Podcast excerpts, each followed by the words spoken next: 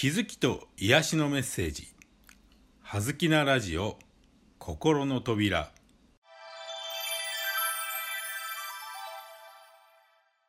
こんにちは。葉月光栄です。はずきなラジオ心の扉。今日のテーマは閉じこもりです。閉じこもり。誰とも心を分かち合わないで。自分の世界に閉じこもっているあなた。自分のことは好きですか？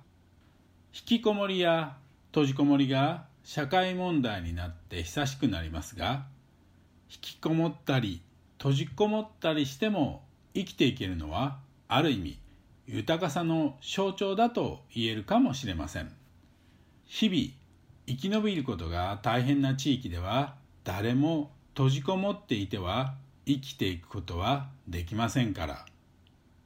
閉じこもっていても生きていけるのは閉じこもってる人の面倒を他の誰かが見てくれているおかげであり文字通り三次元的には生かされているという非常にありがたい状態であると言えるかもしれません。何もせず閉じこもっているのが悪いわけではありません。自らがその状態を喜んで受け入れているのかその状態にある自分のことを大好きと思えるかどうかが内なる自分に問われているのです。閉じこもっているという状態が問題なのではありません。そこに全体とのつながりがあるのか外に対して心が開かれており心のバランスが保たれているのかが自分自身に問われているのです。閉じこもることで被害者を装い自ら悲劇の主人公を演じている側にも問題はありますが閉じこもらせていることで自ら加害者の役割を演じ罪悪感の埋め合わせをしようとしている悲劇の脇役の側にも同じ問題が横たわっています。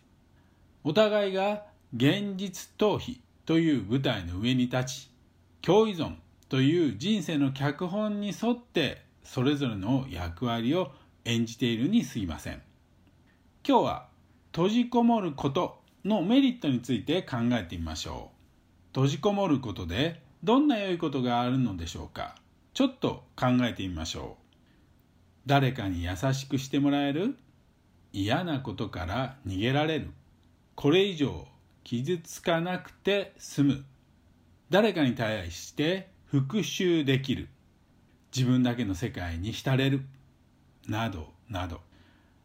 心を閉ざして生きていくことでそれらの思いが本当に叶うのなら閉じこもりを味わうことも悪いことではないかもしれません。しかしここでもう一度大事な問いをしてみましょう。